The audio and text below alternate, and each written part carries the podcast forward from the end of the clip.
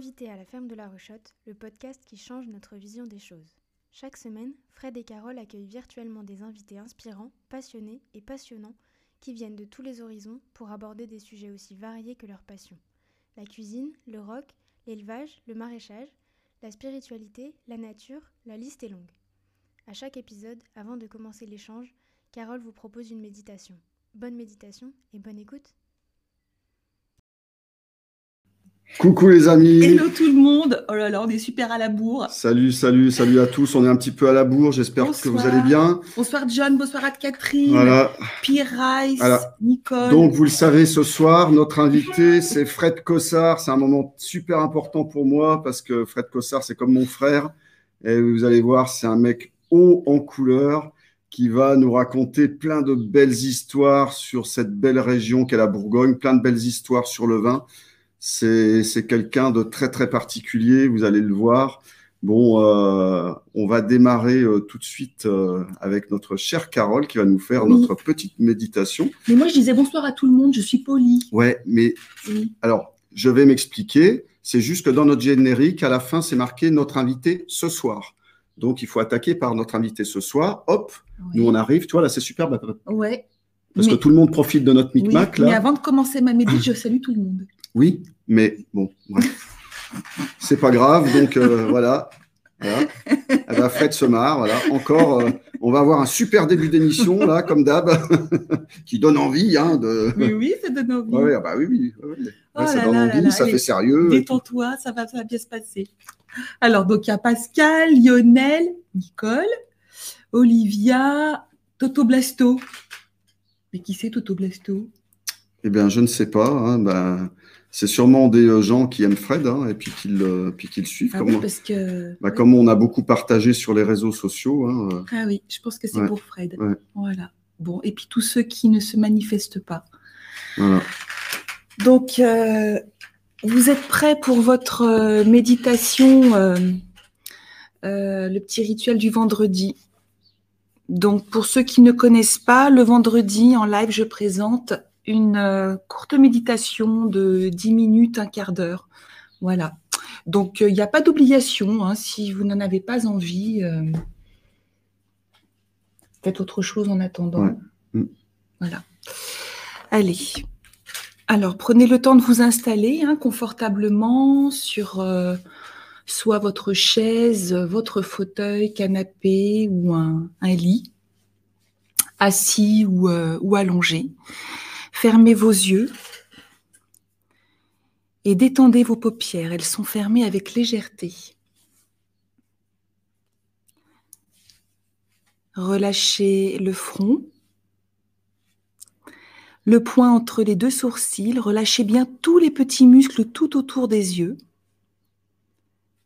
Relâchez le nez, les ailes du nez, les joues, la mâchoire. Relâchez bien toute la mâchoire et les dents s'effleurent à peine. Relâchez le menton et laissez la détente se déposer sur tout votre visage, tout le visage.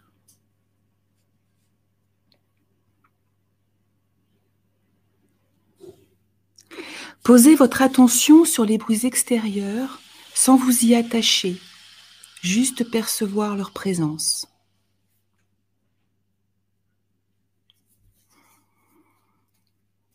Écoutez maintenant les sensations de votre corps. Réajustez la posture pour être confortable. Respirez. Relâchez votre corps. Laissez aller vos jambes et vos bras. Laissez la détente se glisser dans tout votre corps, tout le corps.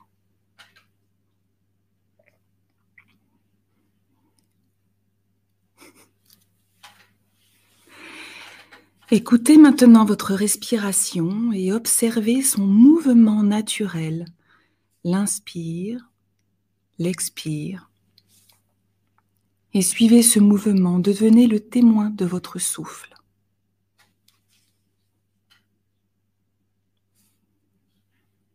Maintenant, allongez vos inspires et plongez dans vos expires. hein, Allongez-les. Prenez conscience des longues inspires et prenez conscience des longues expires. Sentez le ventre, la poitrine qui se soulève et qui s'abaisse. À chaque expire, laissez un peu plus de paix se glisser en vous, un peu plus de calme s'installer. Laissez à chaque expire votre corps se relâcher, les tensions glisser et s'effacer. Prenez le temps de respirer encore et ressentez le bien-être apporté par l'inspire. Ressentez la détente apportée par chaque expire et laissez vos soucis s'en aller. Laissez vos tensions s'en aller.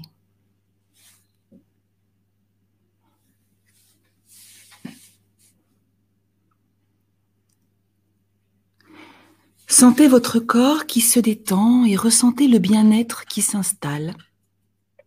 Vous allez détendre le corps plus profondément encore en posant votre pensée sur les parties du corps que je vais nommer. Prenez conscience de votre main droite. Laissez la main droite se détendre, puis le poignet droit, l'avant-bras, le coude, le haut du bras droit, l'épaule droite. Votre bras droit est relâché et déposé. Laissez votre pensée aller vers votre main gauche et laissez la main gauche se détendre, puis le poignet gauche, l'avant-bras, le coude, le haut du bras, toute l'épaule gauche, tout votre bras gauche est relâché et déposé. Les deux bras sont relâchés et bien déposés.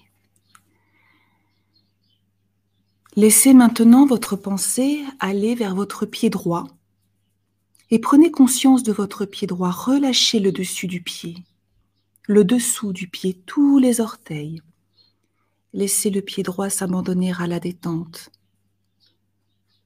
Relâchez la cheville droite, le mollet, le genou, la cuisse, l'arrière de la cuisse, la hanche, la fesse droite. Prenez conscience de toute votre jambe droite et laissez votre jambe droite se détendre. Laissez maintenant votre pensée aller vers votre pied gauche. Prenez conscience de votre pied gauche. Relâchez le dessus du pied, le dessous du pied, tous les orteils. Laissez le pied gauche s'abandonner à la détente. Relâchez la cheville gauche, le mollet, le genou, la cuisse, l'arrière de la cuisse, la hanche, la fesse gauche. Prenez conscience de toute votre jambe gauche et laissez votre jambe gauche se détendre. Prenez conscience de votre dos maintenant, de tout votre dos, de haut en bas et de bas en haut. Du côté droit de votre dos, du côté gauche de votre dos, de l'omoplate à droite, de l'omoplate à gauche, de toute la colonne vertébrale, des lombaires, de la cambrure peut-être de vos lombaires et prenez conscience des muscles de votre dos. Relâchez-les. Laissez le dos s'abandonner à la détente et sentez votre dos détendu, relâché. Amenez votre pensée vers votre ventre. Prenez conscience de votre ventre et relâchez-le. Imaginez que les organes se relâchent, glissent et se détendent.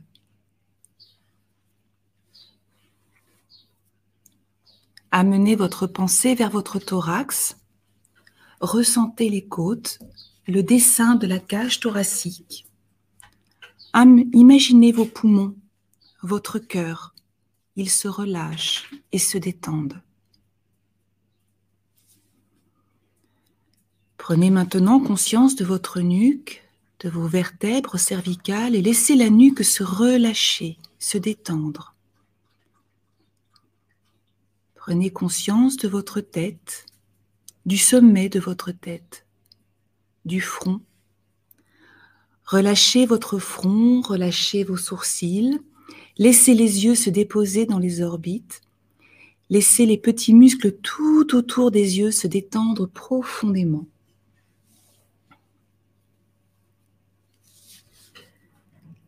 Prenez conscience de votre nez, de vos narines, de vos joues, de l'intérieur des joues.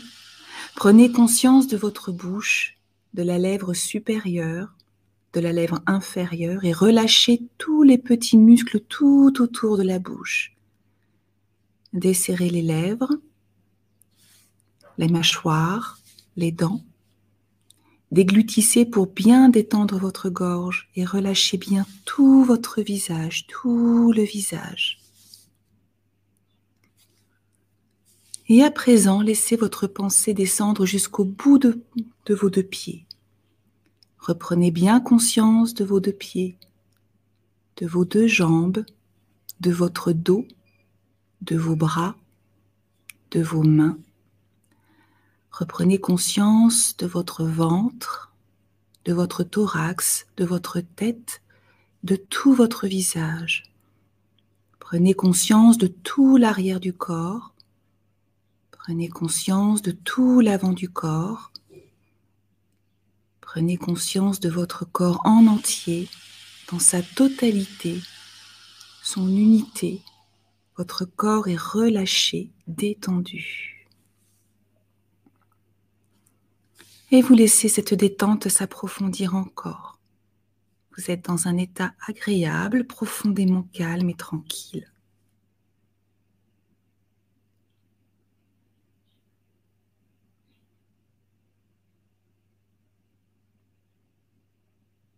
Encore quelques instants. Vous laissez la détente s'installer encore peut-être un peu plus profondément.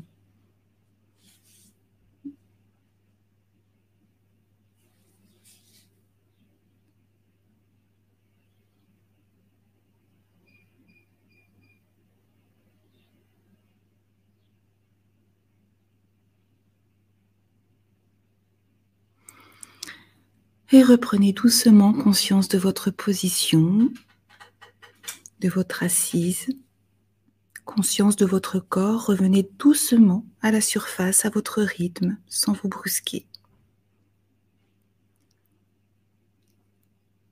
Ouvrez les yeux et c'est terminé. Ça va mieux, chouchou? Ah, Moi, ça va. T'es plus apaisé? Ah ouais.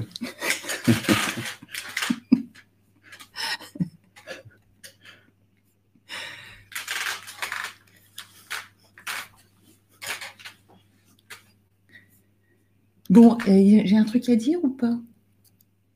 Ben. J'ai rien à présenter là ce soir hein, sur euh, Patreon. Ah bah si, si, si, si, si, si, si, toujours, toujours dans les dans les lives en public, tu toujours. Veux, tu veux pas qu'on fasse à la fin? Pour essayer, tu sais, d'avoir euh, d'avoir de plus en plus de monde. Hein. Ah, allez. Donc, nous vous proposons de partager au travers de cours de cuisine, d'échanges, la vie à la ruchotte. La cuisine est un lieu de création extraordinaire. Je vous ferai profiter de mon expérience vécue dans les grandes maisons étoilées. Les petits secrets de chef, je vous livre tout, dit Fred. Des lives questions-réponses, des invités pour répondre à vos questions, vos attentes et pour partager leurs expériences. Je vous explique comment créer un élevage et un beau jardin dans une idée d'autonomie alimentaire. Nous vous raconterons la beauté et la puissance de ce lieu hors du commun et les énergies magnifiques qui nous entourent, transmettre notre passion et notre unique motivation. Les énergies incroyables nous entourent dans ce lieu unique et habité.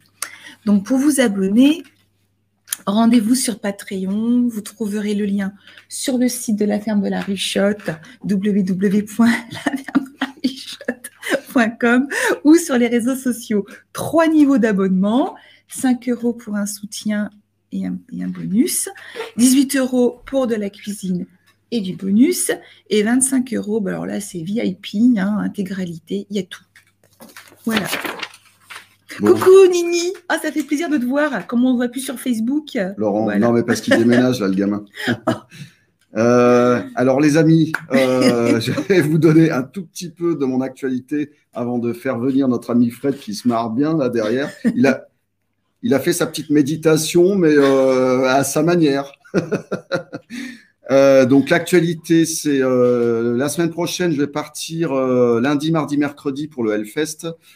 C'est-à-dire que j'ai été invité par Ben Barbeau pour faire une recette de cuisine qui sera filmée et diffusée. Une recette que je vais faire avec un artiste. voilà, une recette de cuisine qui sera filmée et diffusée largement sur le site du Hellfest et sur YouTube.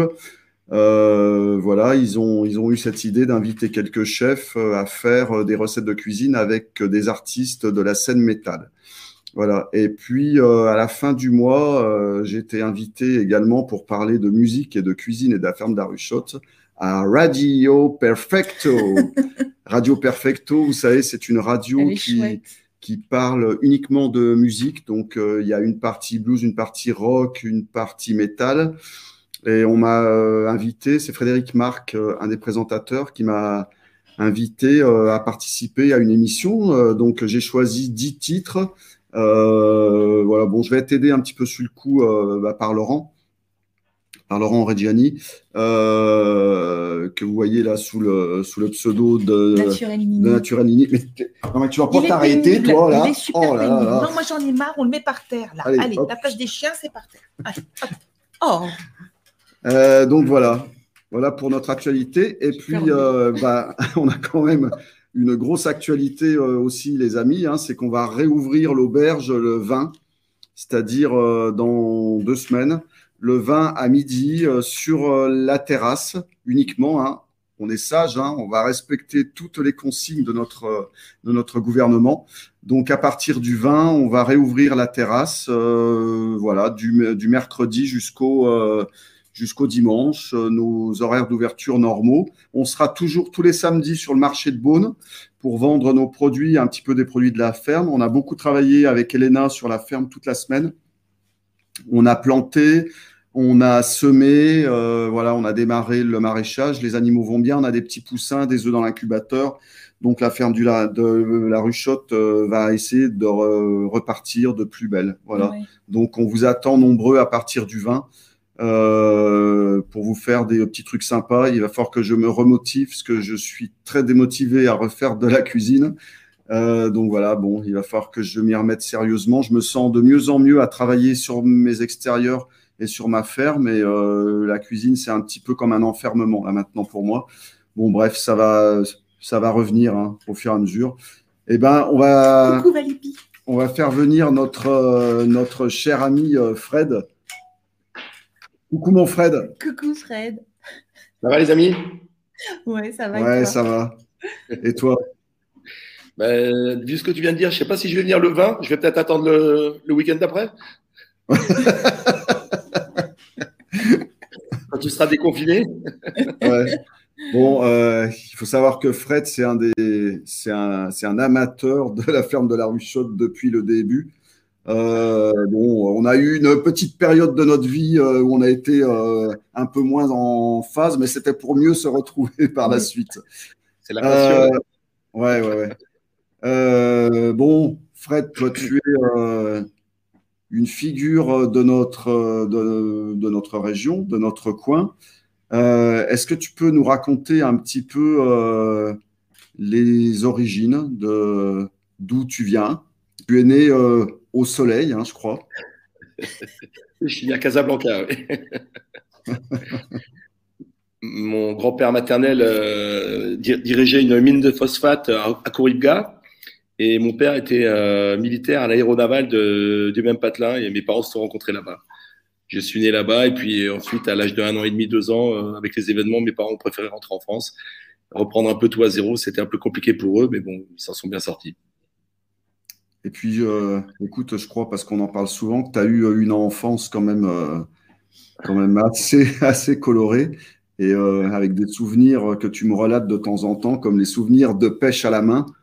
Ah, je, tu, tu, dois confondre. dans les petites rivières de la côte. Non, non, non, non, ça c'est pas vrai. C'est pas vrai ça. Non, non. tu, dois confondre. c'est interdit. Ah ouais, oui, ça c'est interdit, oui, oui, c'est sûr, mais, mais, bon, de temps en temps, ça ne nous empêche pas, euh, bah, quand même, quand nous étions enfants, bah, de l'avoir fait, l'un et l'autre, n'est-ce pas? Ah ouais, en no kill Ah bah toujours, ah ouais, toujours, kill. bon, non, non, je, pêchais les poissons rouges de ma grand-mère dans son aquarium, oui, oui. Ouais. bon, euh, Fred, raconte-nous ce qui t'a amené à faire du vin parce que tu es ingénieur en production laitière, si je me, si je me rappelle bien.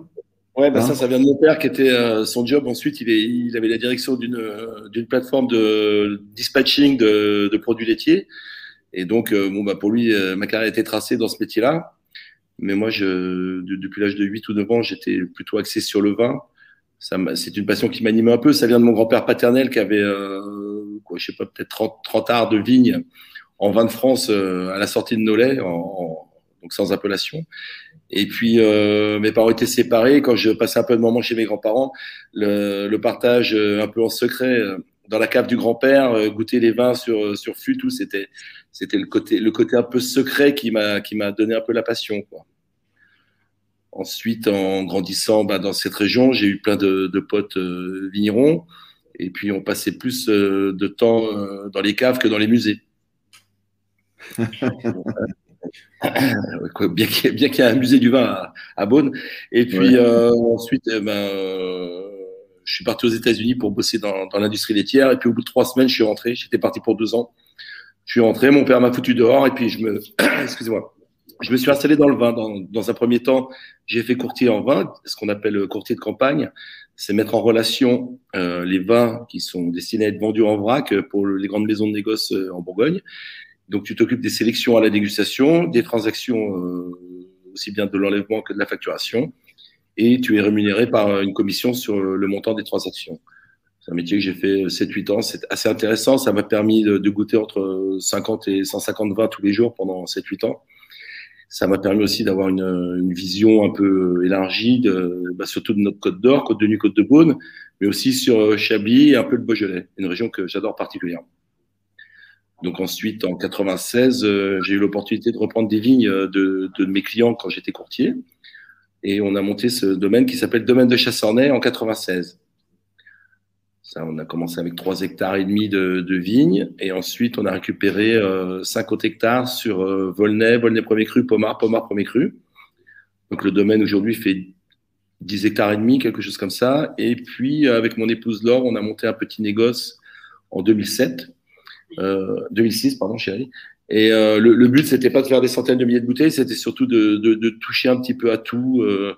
Euh, sur, un, peu toutes les appellations en, en essayant de sélectionner euh, que, que des, des, achats en raisin, en rouge et blanc. Et puis on a fait un peu ce qu'on peut faire euh, sur les villages et, et la Bourgogne en général. Et ensuite, on, par rapport à 2016, comme on avait bien gelé déjà à l'époque, on est allé euh, chercher quelques raisins sur le Jura, un peu dans le Beaujolais, un peu en Côte-du-Rhône. C'est un exercice de, de, de, se diversifier un petit peu sur toutes les régions viticoles de France. On a même fait l'année dernière des, des Riesling pour euh, se tester un peu euh, sur les vins d'Alsace. Donc c'est un peu comme toi, euh, un métier de, passion. Voilà, c'est ce qui nous anime, c'est c'est un petit peu voir ce qui existe un petit peu partout autour de chez nous. Ouais, je crois que c'est, je crois que c'est important aussi pour toi euh, dans ce que tu proposes d'avoir euh, bah, de la diversité, des plus belles choses qui peuvent se faire, en tout cas des raisins les plus beaux qui peuvent se faire à travers euh, la France, en tout cas, euh, ce qui est autour de chez nous. Mm, mm. Non, mais c'est de toute façon, euh, oui, c'est. Il n'y a pas de mystère. À la base, le, vin se, fait à la vigne. Ça, c'était Monsieur Leroy qui disait ça. On ne peut pas faire de bon vin sans avoir de bons raisins. Il n'y a, a, rien de magique. Hein. Donc, euh, oui, une très belle sélection euh, de beaux raisins et euh, surtout qui sont issus de, produits végétaux, quoi, de matériel végétal qui ne sont pas com complètement transformés ou génisés ou, ou créés pour faire du volume au lieu de faire de la qualité. Est-ce que pour toi, Fred, est-ce que pour toi, est-ce que l'appellation agriculture biologique a du sens ou est-ce que ce qui a du sens, c'est de faire un travail qui soit en, en adéquation euh, avec, euh, avec ce que tu penses, avec, euh, avec des idées de, de, respect de ce qui nous entoure. Bah, si tu préfères le, le label agriculture biologique, ça fait des années, quoi, ça commence à se préciser un peu, mais pour moi c'est insuffisant comme cahier des charges, puisque on parlait surtout vins issus de vignes cultivées en agriculture biologique, avec un cahier des charges qui, qui est à mon sens insuffisant. Euh, des contrôles qui sont insuffisants. Et puis, euh, pour moi, ça me semble tellement logique d'être en culture euh, biologique que le justifier, c'est presque, entre guillemets, c'est presque vulgaire. Ouais. On, devrait, on, devrait, on, devrait, tous minimum travailler comme ça, d'autant plus qu'aujourd'hui, on a la maîtrise de, de produits phyto qui, qui, sont quand même efficaces. C'est ouais. plus de l'attention que. Quoi. On, a, on a les produits pour travailler comme il faut, quoi. avec un peu d'attention sur, le, sur le végétal. Ouais je pense que tu as raison. Nous, avec Carole, euh, on s'interroge, on s'interroge vachement en ce moment sur euh, l'intérêt de continuer à être, euh, à être, à être labellisé en agriculture biologique, parce que bon, on fait un travail qui va quand même bien plus loin que ce que le cahier des charges de l'agriculture biologique nous impose. Et on s'interroge de plus en plus, est-ce que ça a du sens de continuer d'avoir encore ce label AAB ou est-ce qu'on devrait éventuellement sortir de ça et puis continuer à faire notre travail euh, en toute liberté, bah, comme tu le fais toi, je pense. Et puis, comme... que ta réputation est faite. Hein. Voilà. Et comme il y en a d'autres qui le font. D'être labellisé, c'est important, mais tu n'es pas obligé de communiquer euh, sur le logo. Ouais. Quoi. C'est, euh, après, c'est une, c'est, une, histoire de conscience personnelle, c'est pas. Ouais, ouais, ouais. Nini qui dit sans pesticides, ça existe encore du vin bio. Ouais, non, mais là, là euh, Laurent, là, je crois qu'on est euh, au-delà là, dans le débat. Hein. C'est euh, bon. Ah, je t'expliquerai ça quand on se verra, mais euh, ouais, ouais. Évidemment que ça fait très très longtemps que ça, que ça existe. oui. Nous, ça nous fait rire parce que parce qu'on vit ça au quotidien. Et puis Fred, c'est l'histoire de sa vie. Donc euh, oui, oui, effectivement, oui, ça ça existe depuis très très longtemps. Ça, même d'ailleurs, Fred, tu confirmeras sûrement, ça, euh, ça a toujours existé. Hein. Donc, il veut une explication. Voilà. Eh bien, euh, mon cher Nini, c'est Laurent son prénom, celui-là? On, a, on, a, fait du, on a fait du vin avant qu'il y ait des pesticides ou des herbicides. Donc, euh, le, la, la, chimie et l'homme euh, sont allés dans le, dans le sens de faciliter le travail de l'homme est toujours au détriment de la qualité. Euh, il, faut euh, essayer de respecter l'écosystème puisque normalement sur, sur la chaîne euh, d'un écosystème traditionnel, euh, le fait qu'il y ait des insectes, bah, c'est parce que peut-être s'ils sont trop nombreux, c'est peut-être parce que on a on a pété les prédateurs. Je parle des oiseaux, je parle des coccinelles, je parle du ver de terre ou de la chauve-souris, etc. Mais bon, c'est en face, ça, tout ça. Comme, on voit à peu près ce qui se passe avec la permaculture ou l'agroforesterie, tout tout il y a, y, a, y a, un agronome qui est assez génial qui s'appelle Hérodi, qui, qui, parle de, quand même de ça de, depuis au moins une trentaine d'années. Euh, il faut remettre euh, l'écosystème en place avant de, de, de parler de, lutte phytosanitaire. Mais c'est ce qu'on a cassé en 50 ans, il va falloir le, le, remettre en place et ça ne sera pas immédiat. On n'en profitera pas, nous. Hein. non. Ah non, parce que ça prendra beaucoup plus que 50 ans. C'est ah oui. bizarre. Euh, j'ai pas mal d'interviews en ce moment et je suis obligé de répéter là, la même chose tout le temps. C'est exactement euh, bah, ce que tu viens de dire, de reparler, de remettre en place euh, ces, écosystèmes. Bah, c'est simplement euh, qu'on a déglingué tout ce qui est autour de nous. Euh, si vous voulez voir un, écosystème euh, ultra bon, ultra fort et qui est le producteur numéro un sur la planète, bah, c'est une forêt. Vous allez dans une forêt, c'est ce qui produit le plus.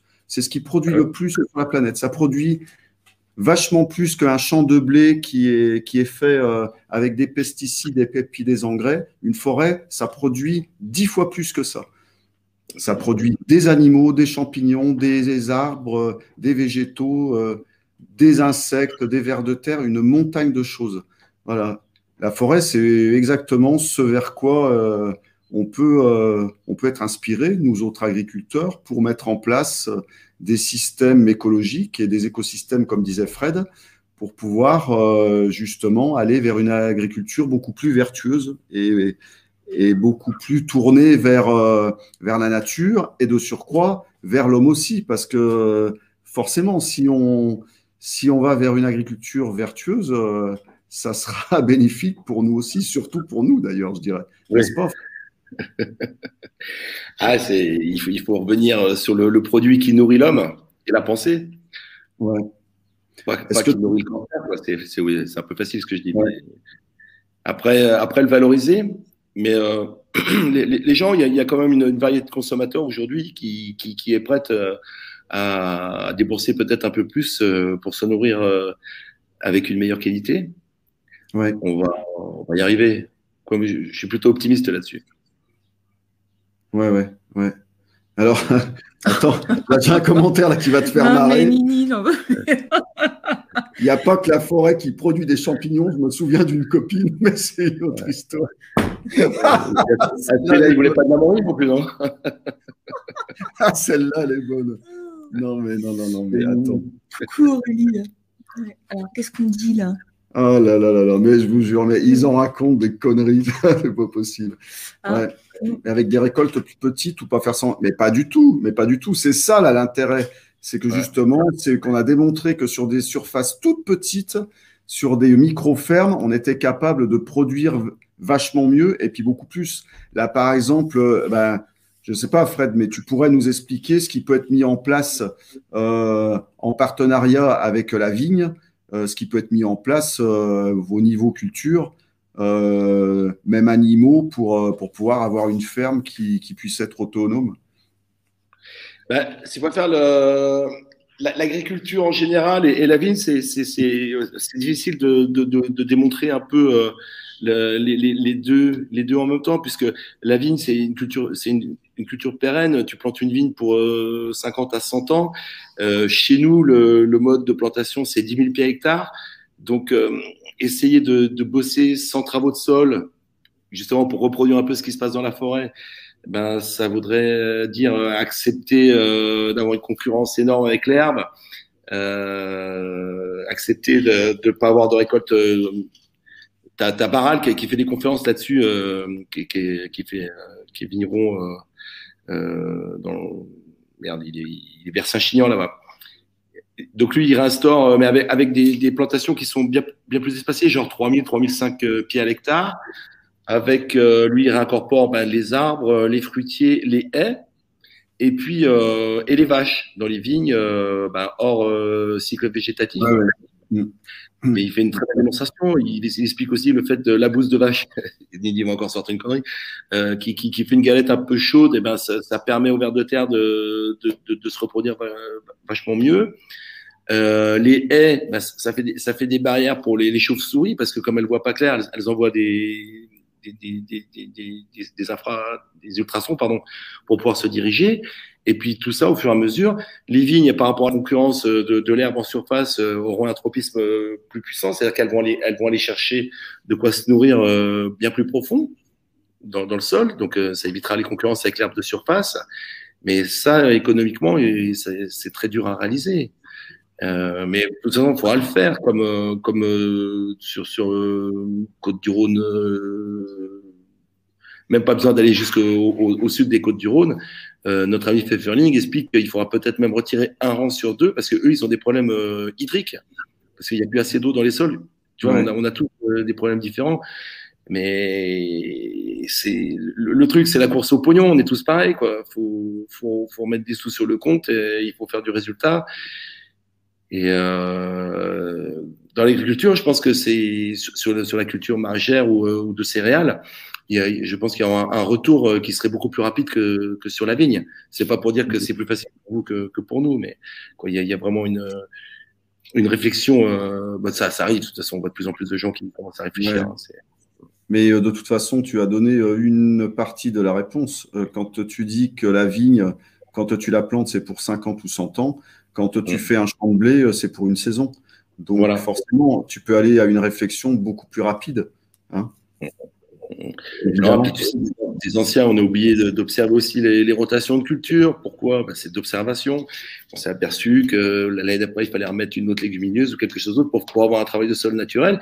Et puis les travaux de sol, euh, même en agriculture, les mecs en, reviennent énormément. Hein. C'est, euh, on fait des, des lissages de labour, euh, on, remet en hauteur des sols qui sont censés être en aérobie. Quoi, c'est tout, tout est, ça commence à arriver. Quoi l'agronomie commence à vraiment être euh, pointer son doigt euh, pour rééquilibrer. On parlait de blé tout à l'heure. Tu sais qu'aujourd'hui, il n'y a pas 80% des, des, blés qui sont, euh, qui sont produits en France qui, qui, peuvent servir à faire des, des farines panifiables. C'est un scandale. On est obligé d'acheter à l'export des farines pour pouvoir faire notre pain. C'est un problème. Bah, et, puis surtout, des farines de merde pour faire du pain de merde. Voilà. voilà. Pour au lieu d'essayer, ouais, voilà. au lieu d'essayer d'avoir une production de blé, euh, de blé correct. Euh, moi, je ne sais pas, je pense que des fois, euh, nos expériences pourraient être mutualisées, en tout cas à travers des échanges pour faire avancer nos, nos fermes et nos, et ben, j'allais dire nos exploitations agricoles, mais c'est mais c'est un terme que j'aime pas, donc je vais rester sur ferme pour faire avancer nos fermes dans bah, dans le bon sens, en faisant des, en faisant des échanges d'idées. Et euh, je me demande si l'avenir, c'est pas là qu'il est. Mais même, euh, même le vigneron, je pense qu'il a sa place. Tu sais, euh, on a tous entendu ces, ces, ces, ces histoires. Moi, j'ai Madame Ramonet qui vient manger assez souvent là. donc la grand-mère, hein, la grand-mère Ramonet, qui me racontait que quand elle était jeune, hein, bah, chez Ramonet, tout le monde connaît le domaine, hein, ce que c'est devenu. Euh, bah, chez Ramonet, ils avaient des vaches, ils avaient des champs euh, et mmh. ils faisaient un petit peu de vin, mais ce n'était pas, le, pas le gros de leur, de, leur activité. Je pense, que, je pense que tout ça, ben, Fred, toi tu le sais, tout ça, ça va changer dans les années 60-70, hein, c'est ça? Ben, après, guerre, euh, après la Deuxième Guerre mondiale, les, les, les en Bourgogne crevaient de faim. Ouais. On, on, on échangeait un, hectare de puligny montrachet contre un hectare de pré à vache euh, en face euh, dans la plaine à Corcelles-les-Arts, tu vois. on avait su. Euh, la, monoculture, en, général, c'est pas forcément très très bon puisque et, mais on voit encore en Bresse sur les profils de, de, de fermes agricoles, voilà, puisque tu ne faut pas dire exploitation. Il y a, il y a encore euh, chaque ferme a son, son, son, petit lopin de vigne pour faire euh, le, le, vin familial pour, pour l'année, quoi. Ouais, complètement. Ouais. C'est ouais. les meilleurs vins du monde, mais il y a, il y a à boire pour, pour tout le monde. Ouais, ça, ça se faisait beaucoup, ça. Ouais. Et ici, à la retraite, tu penses que ça se faisait? Il y avait une vigne ici? Non, je pense pas, parce que je crois qu'on est, je crois qu'on est un peu haut. Hein. Un peu frais, ouais, c'est un peu frais. Ouais. Donc on échangeait. Ouais. ouais, je crois que ça devait être échangé. Euh, donc Fred, toi, tu C'était les, les, corvées qu'on échangeait. Là où vous êtes placé, de là où, dès qu'on monte un peu euh, au nord de vous êtes, c'était euh, ceux qui travaillaient au bois. Euh, les, les vignerons venaient aider, faire des corvées pour sortir le bois, et en échange, euh, bah, les, les, les, bûcherons venaient aider pour les travaux de vendange ou les choses comme ça. Ah oui. Et puis sûrement qu'il doit avoir un peu de vin il suffit de dire Vincenot. Hein. ouais. Ouais. Ouais, c'est ça, c'est ça, ouais. Ouais, c'est ça, complètement. Est-ce que tu peux euh, nous raconter un petit peu, euh, Fred, le travail que tu fais euh, dans, ta, dans ta cave? Moi, j'ai vu, une, j'ai vu une grosse, grosse évolution. Et puis, en particulier, bah, alors, je ne sais pas si tu as envie de parler de ça, mais vu que j'ai quand même vu naître le projet, vu que vous êtes venu manger avec euh, cet homme qui t'a qui t'a aidé à créer euh, ces magnifiques euh, ces magnifiques amphores. Euh, je sais pas. Est-ce que tu as envie de le raconter ou est-ce non, que non, pas non, le, nous, le, le, on, est dans le vin. On, fait notre vin maintenant depuis. Ça fait 26 ans. Et puis, bah, on, on, a toujours privilégié l'outil de travail, c'est-à-dire que bon, c'est pas une recherche de technique, mais c'est la, la, recherche de, du, du, de ce qui existe de mieux pour euh, pouvoir jouer euh, euh, sur les vins tels que nous on le conçoit, à savoir sans intrants, euh, sans soufre. Euh. donc, sur le plan hygiène, il faut être, faut être impeccable. Sur le, sur le matériel style les pompes, bah, il faut, faut des trucs qui n'oxygènent pas, qui soient souples. Sur les pressoirs, il faut, faut du super matos. Et puis ensuite, eh ben, on, a eu la chance d'avoir quelques millésimes qui nous ont permis de, de, toujours pouvoir progresser et d'investir dans l'outil de travail. Et puis, euh, un, vieux rêve, c'était de, de, commencer à regarder, d'arrêter de travailler avec le, le fût, euh, le tonneau en bois. Et tu vois, donc là, on va, on va y arriver à partir de 2021. Bon, ça sera encore plus facile puisqu'on va faire très peu de, de, récoltes cette année par rapport au gel. Et aujourd'hui, donc, on a des amphores euh, géorgiennes qu'on appelle couevry qui sont enterrées. On va avoir des, des jarres en terre cuite de terre à vin à côté de Bordeaux. tant pis, tant pis pour le patelin, hein, c'est pas grave. On a des œufs en, béton qui, qui, sont construits euh, localement. Et euh, on, on, on, aura plus de, de vins qui seront élevés euh, en bois à partir de 2021. Voilà. Donc ça, c'était pas pour faire que de l'opération marketing, c'est juste parce que le, le fût à la base, c'était ça servait pour transporter le vin, pas pour l'élever. Et puis dans les années on a vu trop d'excès. C'était à l'époque de Parker et son orchestre, c'était la fête du slip. Quoi. Les vins étaient goûtés en fonction de leur concentration en bois. Quoi. Donc euh, c'était ce que j'appelle des vins de xylophage. Donc euh, aujourd'hui, retirer l'outil euh, tonneau, c'est pas plus mal.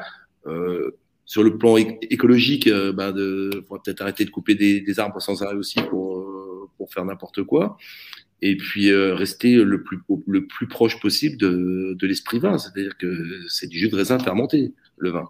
Ouais, ouais. Voilà.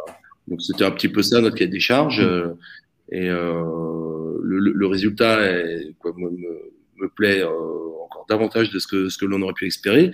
Surtout sur les, les couèvries géorgiennes. Euh, je, je, pense que si on peut, on va, on va en faire rentrer encore à nouveau pour en enterrer d'autres encore parce que c'est ça, laisse, une, pureté au vin, c'est quelque chose d'extraordinaire. Ça, donne, la verticalité au vin. Il n'y a, pas du tout de, poudrage ou de, maquillage. C'est vraiment, on, on a vraiment l'impression, la sensation de, de pureté. Est-ce que tu fais des élevages longs ou est-ce que tu euh, ou est-ce que tu penses qu'il faut observer tes vins et, euh, et à ce moment-là, tu, tu, décides au fur et à mesure de tes observations de ce que tu vas en faire?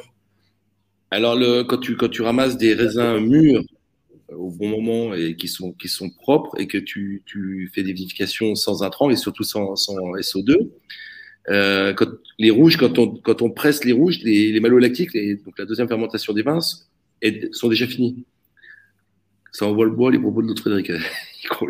Et euh, donc, donc, donc, in fine, euh, une année d'élevage euh, de, de vin comme nous on les fait, ça correspond presque à deux ans et demi, trois ans sur d'élevage sur, un vin qui sera fait d'une façon traditionnelle.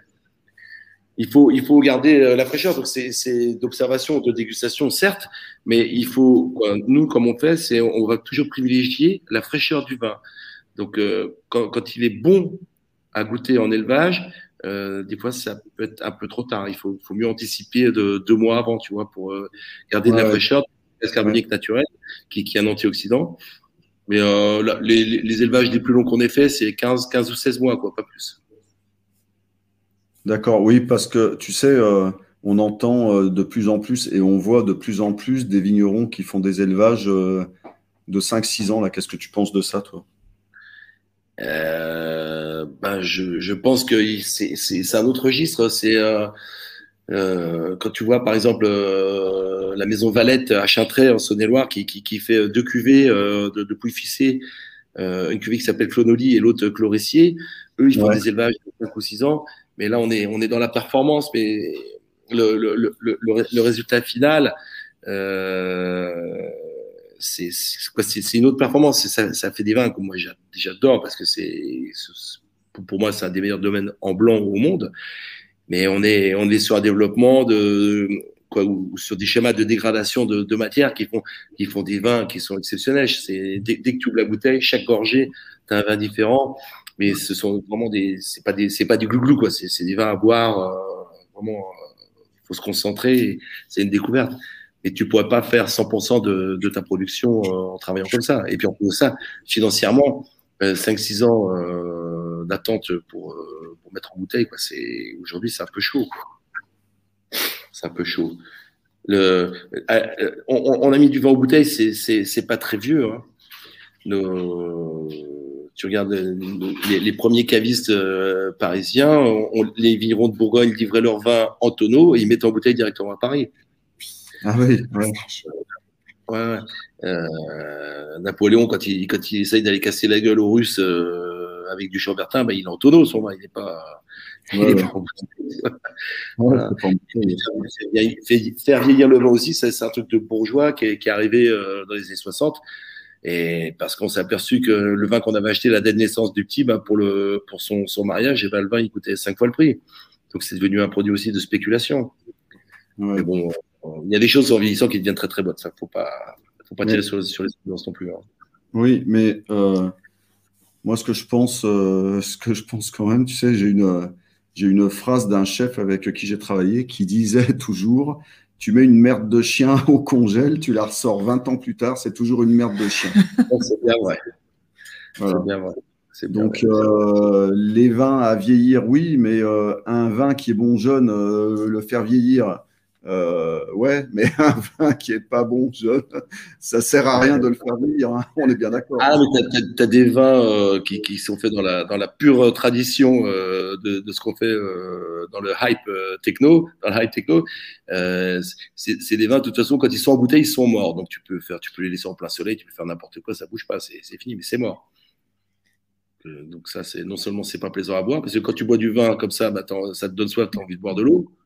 C'est pas le but recherché, puisqu'il y a déjà 78% de flotte dans le et, et, puis, ça, et puis, ça nourrit pas le bonhomme. Pour, pour répondre à Corinne Romano, les, donc les enfants enterrés, ça s'appelle les couévris. Ce, ce, sont des, des, des, amphores qui sont pointus avec le bout pointu en bas. Et euh, on est obligé de les enterrer pour qu'elles tiennent debout. Mais c'est très intéressant le fait de les enterrer, les enterrer parce qu'il n'y a, a jamais d'écart de température. C'est dans le sol, ça bouge jamais. Et puis la, la, la, la, proportion quand même en œuvre, comme ça, avec la, pointe en bas, au niveau des sédimentations, des, pour l'éclaircissement des vins, c'est super important. Quoi. Ça fait des vins qui sont très très clairs. Alors, tiens, ça. Et un médoc qui pue le bois, tu as intérêt à l'attendre. Bah, si dans le congèle. Mais le don dans ton évier, ça fera. Dans le congèle, dans le congélateur. ouais, mais non, non, non, tu sais. Euh, vous allez toujours bien penser à mon histoire de la merde de chien au congèle. Voilà, ça, ça peut, euh, ça peut se mettre à toutes les sauces. Hein. Ah bah oui, les sauces de chez qui? Euh, Fred, quand tu enterres les amphores, tu les enterres avec, euh, avec du sable ou avec de la terre ou, avec un mélange? Alors là, quand tu poses les pointes, bah, il faut que ça soit un peu sablonneux, oui, pour que ça puisse se tenir. Et puis ensuite, de la terre. Ça casse pas, ouais. Et puis tu finis sur euh, 10 cm avant la surface avec un espèce de gravier. Et puis ensuite, on a, on a fait un sol euh, en, en pierre plate, euh, jointé, euh, un peu dans le style des, des, monastères que tu trouves en Géorgie. quoi. D'accord. Et oui. Vas-y, je t'ai coupé, Fred, pardon. Et si tu veux les nettoyer? Ah, donc, euh, Cossard, ça veut dire feignant en vieux français. Donc, euh, pour les nettoyer, ce qu'on fait, c'est on, les vide juste avant de remettre le, vin de l'année d'après. D'accord, ok. Ouais, ouais. Donc, ce qu'on fait, c'est on, pompe, on nettoie vite en bas, on brosse un petit coup à l'eau claire, on repompe et hop, tout de suite on remet le vin par-dessus. Elles n'ont pas le temps de sécher euh, avec ça par-dessus. Parce que le, là où il faut faire super gaffe quand même avec tous ces, ces, matériaux euh, d'argile, c'est que tu as, as, plein de petites porosités et ça, pour vraiment bien nettoyer ça, euh, c'est compliqué, euh, surtout si tu veux rester avec euh, quelque chose de neutre. Donc, le, fait que ça ne reste pas à l'air, que ça ne sèche pas comme ça, il va tout de suite, c'est comme l'album du Borzomi.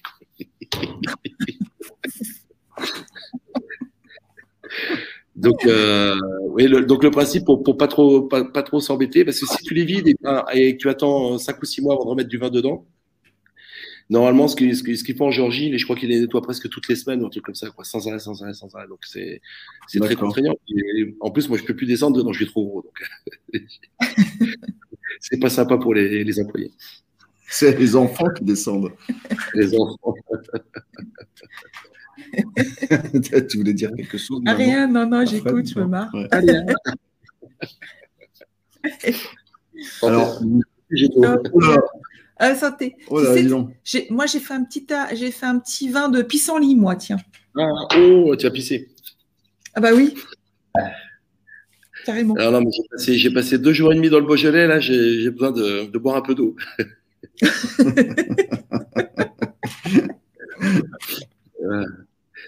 Eh oui. Bah, si tu nous racontais ton, Ah non, c'est non. ton petit pissenlit, ah si. Oh bah non, non. Ah bah non. si, ça c'est super bon. Non, non, bah, il n'y a rien d'extraordinaire. C'est une potion de fée. Ouais. C'est une potion de fée. Non, mais j'ai été, j'ai été récupérer, euh, j'ai été récolter des, bah, des pétales de, de pissenlit. Et puis, euh, puis j'ai fait, euh, j'ai fait une macération au soleil, quoi. Voilà. Avec euh, du citron, de l'eau, du sucre. euh, Ça fait une petite limonade, c'est super bon. C'est un vin, un, de- c'est un petit vin pétillant, quoi. C'est agréable. Tu m'étonnes. Et bon, Ça va, Hervé? Ouais. On te fait des gros bisous, Hervé. Ah bah tiens, on a Hervé qui est là. Ouais. Salut Hervé. pissenlit, pissenlit. Voilà, Hervé, le, le puissant batteur de Loot Blast et Black Bombay que euh, Fred, euh, que Fred a rencontré parce qu'on est allé passer un, un merveilleux moment chez, chez Laure et, et Fred avec Hervé. On est toujours très très bien reçus, on mange toujours très très bien et on boit des bons petits canons au domaine de Chassornay. Ah, Bon, euh, oui, mais Fred, après cet élevage, là, quand même, vient, vient un moment où tu es quand même obligé de mettre ton vin dans des bouteilles. Oui, bien sûr, oui, oui, oui. Non, mais je te dis, euh, les, les- les élevages euh, très longs, euh, c'est. Je, je ne suis pas forcément pour, quoi. le- Je pense que. Autrefois, on buvait les vins dans l'année, hein. Ouais. Bon, en même temps, il fallait faire de la place aussi. Et puis, ils buvaient plus que nous, les gars. C'était des champions. Et euh, il, il fallait faire de la place pour le vin de l'année d'après. Et puis, euh, on maîtrisait moins. Mais euh, je t'ai dit, il faut, faut mieux garder la fraîcheur. Parce que de toute façon, le, le vin continue de vieillir en bouteille. C'est plus long, mais il continue de vieillir.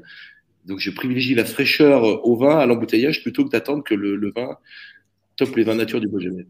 Euh, plutôt que d'attendre que les vins soient vraiment prêts à être goûtés euh, en élevage pour les mettre en bouteille. Parce que les- la, la- la mise en bouteille, c'est une agression quand même, ça fatigue un peu. Ouais. Ça fatigue un peu. Est-ce que tu penses que ça serait plus raisonnable de mettre, euh, de mettre des vins euh, en bouteille dans des grandes bouteilles que plutôt de rester sur de la 75 qui souvent, qui souvent arrive à déglinguer un petit peu les, un petit peu les vins Qu'est-ce que tu penses de cette théorie? Moi, je pense que le Magnum, oui, c'est bien. Mais après, tout le monde peut pas boire des Magnum, quoi. Non, non, c'est sûr, mais moi, tu sais, j'ai quand même remarqué une chose, c'est que, bah, par exemple, euh, avec les vins de ton domaine ou, de, ou, avec, euh, ou avec les vins d'autres domaines que nous aimons, euh, euh, tu ouvres une bouteille, si tu la finis pas, euh, nous, ça nous arrive souvent, hein, euh, bah, le lendemain, elle ne bouge pas. hein. Ah ouais, ça vous arrive souvent quand on dit-. Oui, bah, quand c'est des magnums à deux. Ah oui. Ah bah oui. Et qu'il y en a qui ne boivent pas. Ah, t'as- t'as une question, Fred, de la part de Coco. Es-tu le seul à faire ça en Bourgogne? Euh, bah, sur les, les euh, géorgiennes, ouais, on est les seuls. Ap- Après, en, en, en, dol- en dola ou, euh, ou en fort aérienne, non, non, il y a, y a, ça se développe de plus en plus. hein. Ça se développe. Après, j'ai pas les noms euh, exacts en tête, mais euh, quoi, moi, si j'étais tonnelier, euh, je dis pas ça pour nos amis tonneliers, mais si j'étais tonnelier, je m'axerais un petit peu sur euh, l'avenir de, de l'argile. Ouais. Mm. Bah, de, toute façon, je pense que les ressources, euh, en bois vont être euh, de plus en plus difficiles. Euh, donc l'avenir de tonnelier, il y a beaucoup de tonnelleries, hein, surtout autour de chez nous. Je sais pas, je, je sais pas comment ça va aller. J'entends, je vois de plus en plus de vignerons, même dans des jolis domaines, hein, qui ne font plus du tout de fût neuf, qui, restent avec leur, avec leur fût, euh, qui ont déjà euh, 5-6 vins, voire beaucoup plus. Je pensais euh, au domaine Chandon, qui, qui fait pratiquement jamais de fût, de fût neuf, hein, qui reste vraiment avec des, avec des fûts anciens. Ça, c'est des vins, ça qu'on aime bien euh, avec Fred. Et, Ouais, C'est- ouais, ouais. Mais le, après, le, tu, tu regardes par exemple Ray- Rayas, euh, eux, c'est des, des nuits ou des nuits, c'est des, des, des, des, contenants qu'on en a qui sont centenaires déjà. Mais on les laisse en place. pourquoi vous rigolez? Non, parce que.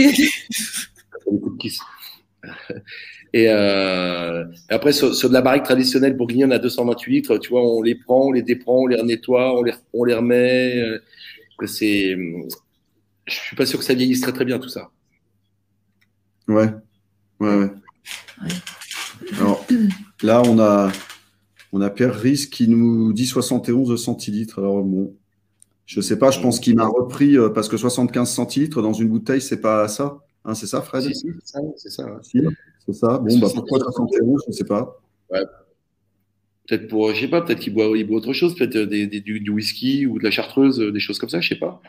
Ah, bon, ouais. Bah. Quoi, t'es Le goulot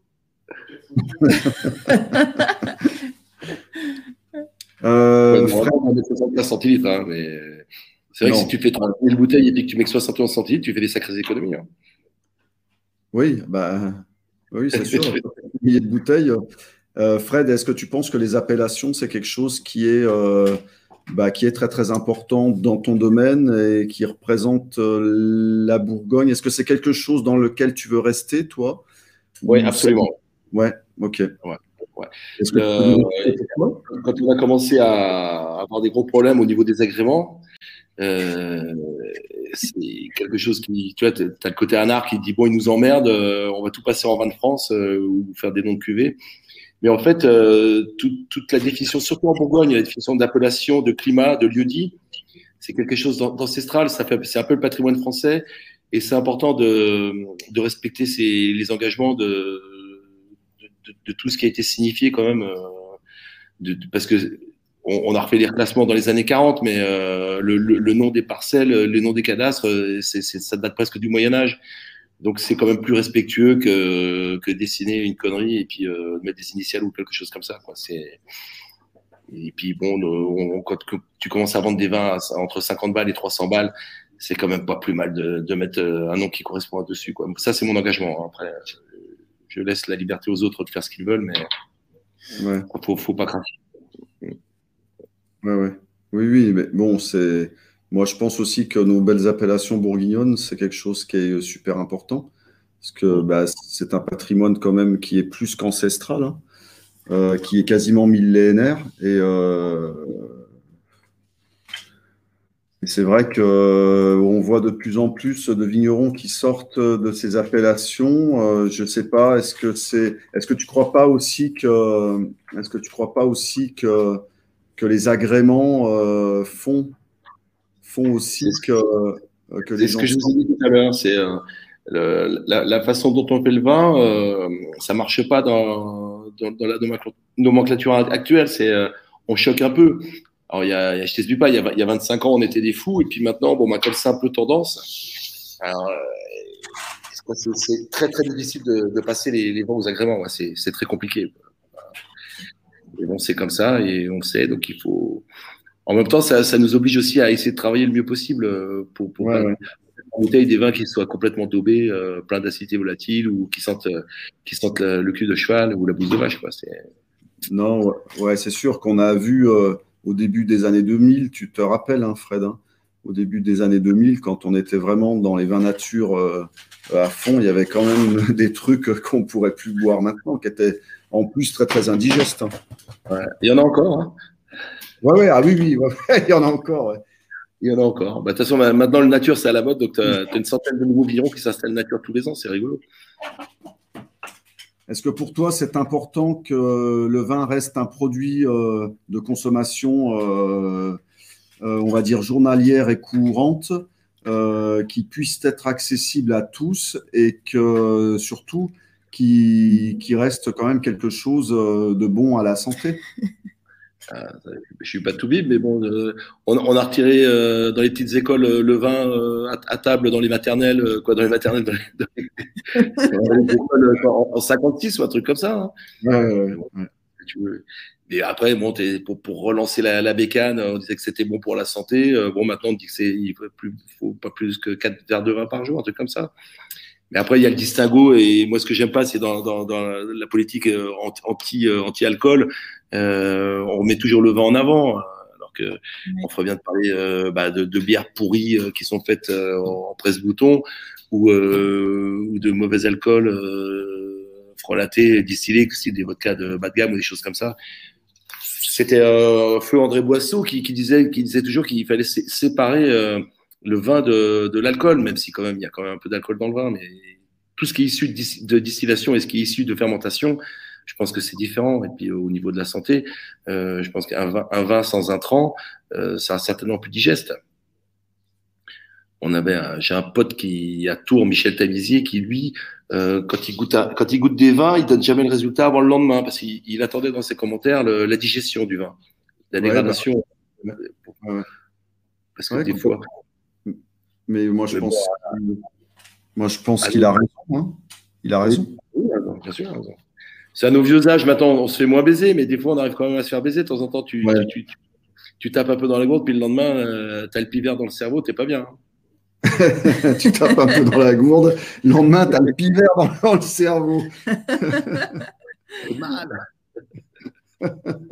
Ça, c'est une réplique, ça, là, pour les tontons flingueurs. Hein Monsieur Pivert. C'est du Audiard. c'est du Audiard. Euh, Fred, est-ce que vous avez été très, très impacté par cette histoire du COVID, vous, euh, en, tant que, en tant que vigneron? Parce que bah, je sais que tu travailles quand même avec, euh, avec, avec des restaurateurs aussi à travers le monde et à travers la France aussi, surtout. Et est-ce que c'est quelque chose qui vous impacte, vous en tant que vigneron euh, ou pas? Ben écoute, nous on a on a la chance de d'avoir été impacté euh, certainement beaucoup moins euh, que, que, que, que d'autres. Quand tu dis on travaille avec la restauration, on ne travaille pas tant que ça avec la restauration. Mais euh, par contre, les, les cavistes, eux, ont vachement bossé. Tous, tous les mecs qui font de la vente internet et les cavistes ont vachement bien bossé. Hein. Donc euh, nous, on a, on a été un petit peu impacté, euh, surtout sur l'export, euh, sur des, des commandes euh, qui sont parties un peu plus tard, mais autrement, on n'a pas le droit de, on n'a pas le droit de se plaindre quoi. Par rapport à d'autres, on n'a pas le droit de se plaindre. Ça va. Ouais, mm, ouais, ouais. Ben, écoute, j'espère, euh, j'espère que ça continuera parce qu'on va reprendre là, et j'espère que, j'espère qu'on pourra encore bien continuer de, de, travailler avec vous tous là, parce que c'est quand même euh, c'est quand même très très important pour nous restaurateurs. Hein. Il faut dire que le gros de notre économie quand même fonctionne avec euh, grâce à nos vignerons euh, qui nous font des super vins et, euh, et l'économie de la restauration fonctionne comme ça. Pourquoi? Parce que les gens sont beaucoup plus euh, enclins à mettre de l'argent dans dans du vin que dans de la nourriture. C'est-à-dire que si vous proposez un menu euh, à 70 euros, ben, il faut que vous soyez euh, ou étoilé ou vous proposiez 8 ou 10 plats parce que sinon, euh, sinon on se fait taper dessus. C'est complètement dingue, hein, mais, mais on en est arrivé là. Quoi.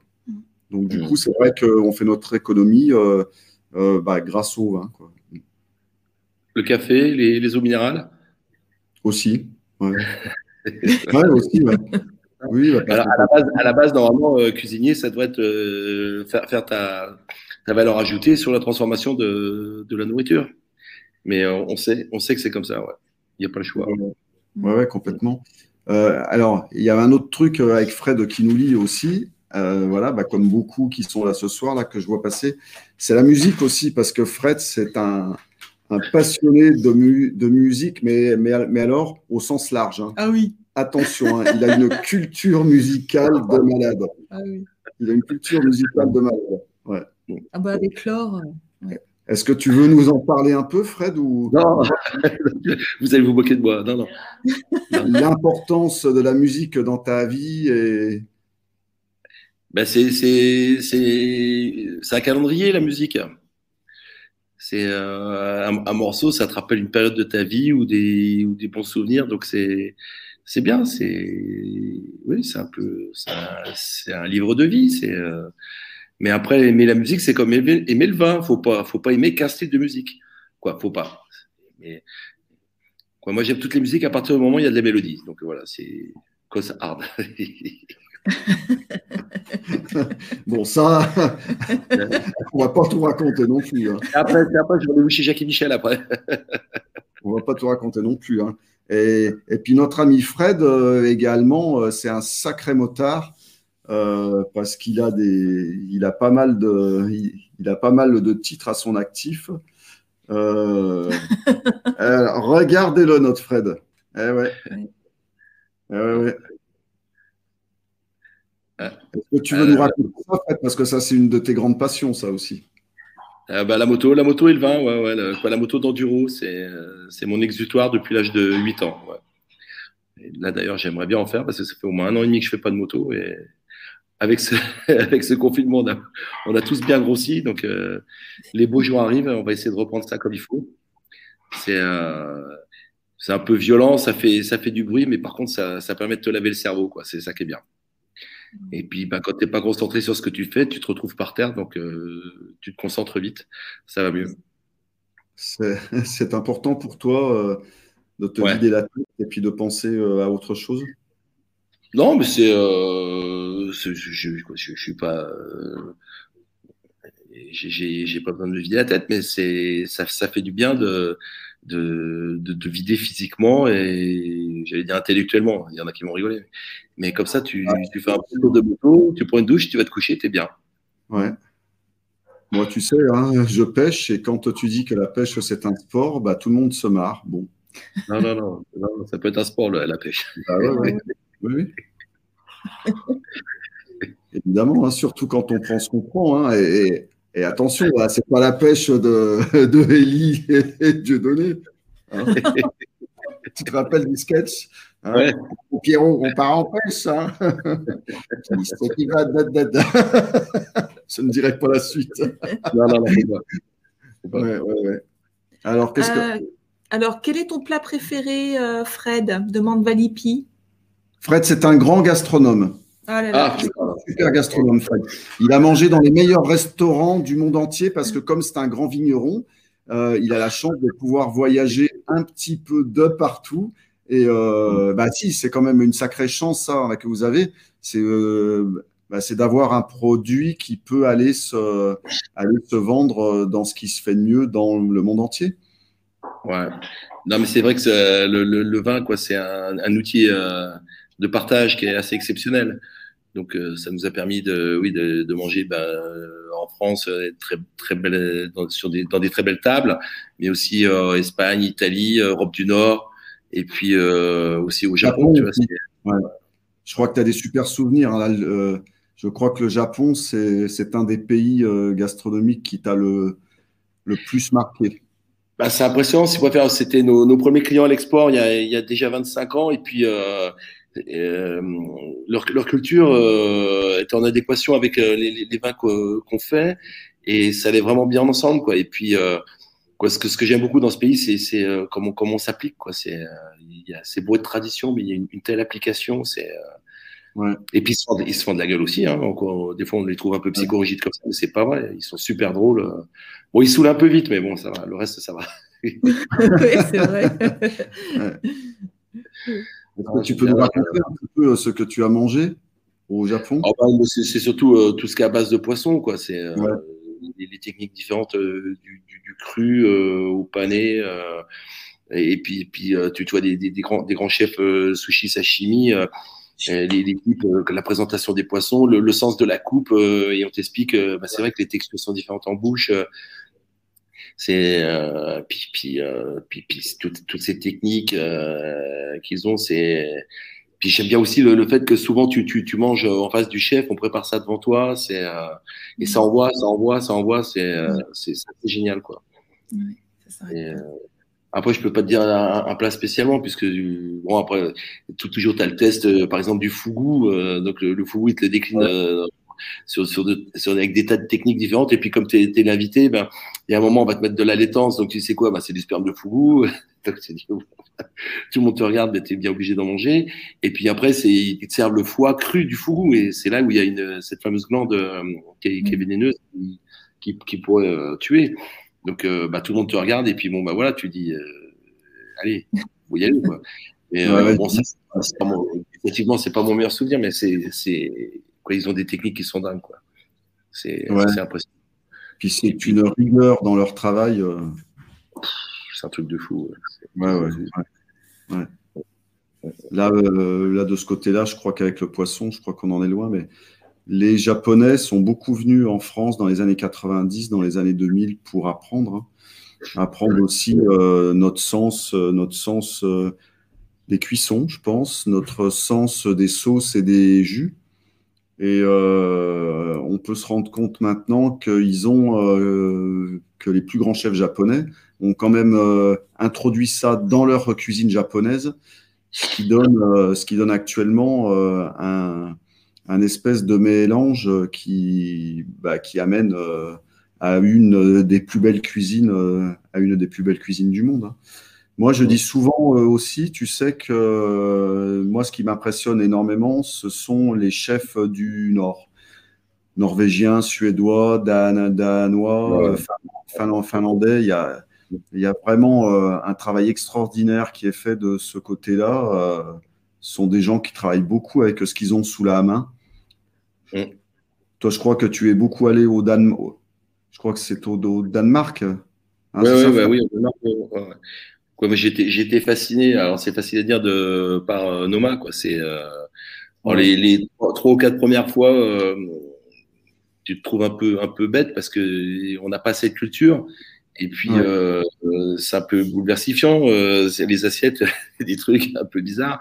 Et la dernière fois qu'on y est allé, euh, c'était, c'était, c'était extraordinaire. C'est un, truc de fou. Mais bon, il a, il a incorporé quand même un peu plus de viande, un peu plus de, de, de poisson. Mais euh, c'était surtout, c'était sur les gibiers et champignons. C'était un menu d'automne. Et tu vois tout ce staff, tout le monde bosse vers toi. C'est des, des, des, mecs qui font deux mètres de haut, qui décortiquent des trucs avec des scalpels et, et pinces à épiler. Quoi. C'est, c'est impressionnant, mais euh, il y a à côté, si tu regardes d'extérieur, tu dis, ouais, c'est de la branlette, ces trucs-là, puis en fin de compte, non, non, les mecs sont appliqués, c'est un truc de dingue. C'est fascinant. C'est fascinant. Est-ce que tu peux trouver euh, une grande émotion avec, euh, avec un plat simple ou est-ce qu'il faut absolument que la cuisine soit très très sophistiquée pour. Non, c'est l'émotion, c'est avec un plat simple pour moi qu'on l'a, c'est pas. Moi, je te pose la question, mais je connais la réponse, hein, mais bon, c'est.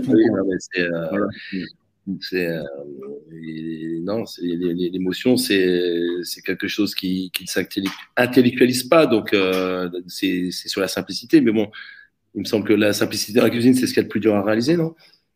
Ouais, Elle pas de moi. ouais, souvent, ouais. Ouais, ouais c'est vrai. Ouais, ouais c'est vrai. Et puis, euh, est-ce que c'est important chez toi de euh, grâce à la cuisine, de replonger ou dans ton enfance ou dans les souvenirs euh, bah, de la cuisine de ta maman ou de ta grand-mère. Exactement, c'est comme la musique. C'est comme la musique, ouais. C'est un ouais. ouais, ouais. c'est vrai que c'est que c'est impressionnant euh, des fois quand on quand, quand on est dans sa cuisine. Moi, ça m'arrive hein, et j'ai une odeur là qui me monte et je me dis, ça me rappelle quelque chose et je me replonge dans mon enfance avec euh, avec les cousins, avec les grands-parents. Ah ben, ouais, c'est, ça te marque, ouais, ça te met vraiment euh, une belle, belle trace dans la, dans la vie. Je plains euh, les, les, gens qui n'ont, qui n'ont aucune, euh, qui n'ont aucun lien avec l'alimentaire ou avec le vin, parce que quelque part, ils se privent de quelque chose. Hein. Non, je pense quand même. Hein. Ils sont nombreux. Est-ce que tu penses qu'un grand vin mérite un grand plat ou un grand plat mérite un grand vin? Il n'y a, pas, a pas de vérité. Il n'y a pas de vérité. Bon, après, c'est sûr que si tu, te fais, euh, je sais pas, s'il a un turbo extraordinaire euh, avec un petit vin de cop euh, à trois balles, bon, ça va peut-être pas être trop en adéquation. Mais euh, je suis plutôt partisan quand même d'un grand plat avec un grand vin, bien sûr, mais, mais un grand bon vin. Et qu'est-ce que c'est qu'un grand vin, qu'un grand vin? Si tu devais nous décrire un grand, un grand vin, qu'est-ce que c'est qu'un grand vin? Un grand bon vin, c'est, c'est, quelque chose qui doit correspondre à ce qu'il est. Donc, euh, alors, il faudra séparer le blanc du rouge, bien sûr, mais ça, ça doit être un, un vecteur d'émotion, bah, comme, un, comme un grand plat. C'est quelque chose qui, qui, doit te, qui doit te filer la chair de poule, ou alors te, te mettre les, les poils tout, tout droit sur les bras, jusqu'à tirer une larme. et ça, ça s'explique pas dans les bouquins ni dans les guides. Hein. Non. C'est voilà, c'est un vecteur d'émotion. Ouais. C'est propre à chacun aussi, ouais. Ouais, ouais. Il y a une question là pour toi, euh, Fred. Du rouge avec du poisson, c'est bien aussi, mais lequel?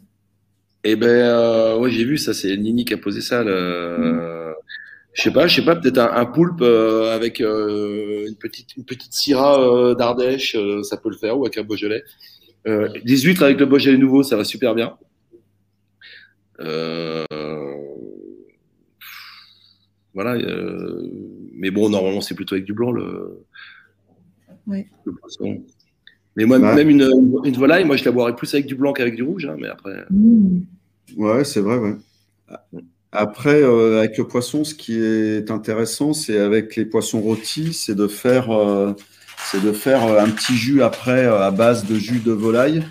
Moi, je fais ça de temps en temps avec les poissons de rivière et ça matche bien avec le, avec le, avec le vin rouge d'ici, de Bourgogne. Moi, ma cuisine, de toute façon, je, je la pense systématiquement pour, euh, pour qu'elle soit euh, accompagnée avec les vins de chez nous. Bon, euh, ça fait un peu, un petit peu là le gars qui veut rester dans sa Bourgogne, mais euh, moi je trouve que les vins de Bourgogne sont d'une finesse inégalée quand ils sont bien faits et d'une pureté absolument divine. Bah, de toute façon, il n'y a, y a que là qu'on fait du grand vin. hein. non, non, je plaisante. Non, mais euh, on, a, on a la chance, on a la chance d'avoir quand même une, une région qui est bénie. Et euh, mais il y a du bon vin, il y a, il y a du bon vin partout. Ça, c'est ce qu'on a l'habitude de dire. Il y y a des mauvais vignerons, mais il y a des grands vins. Ouais.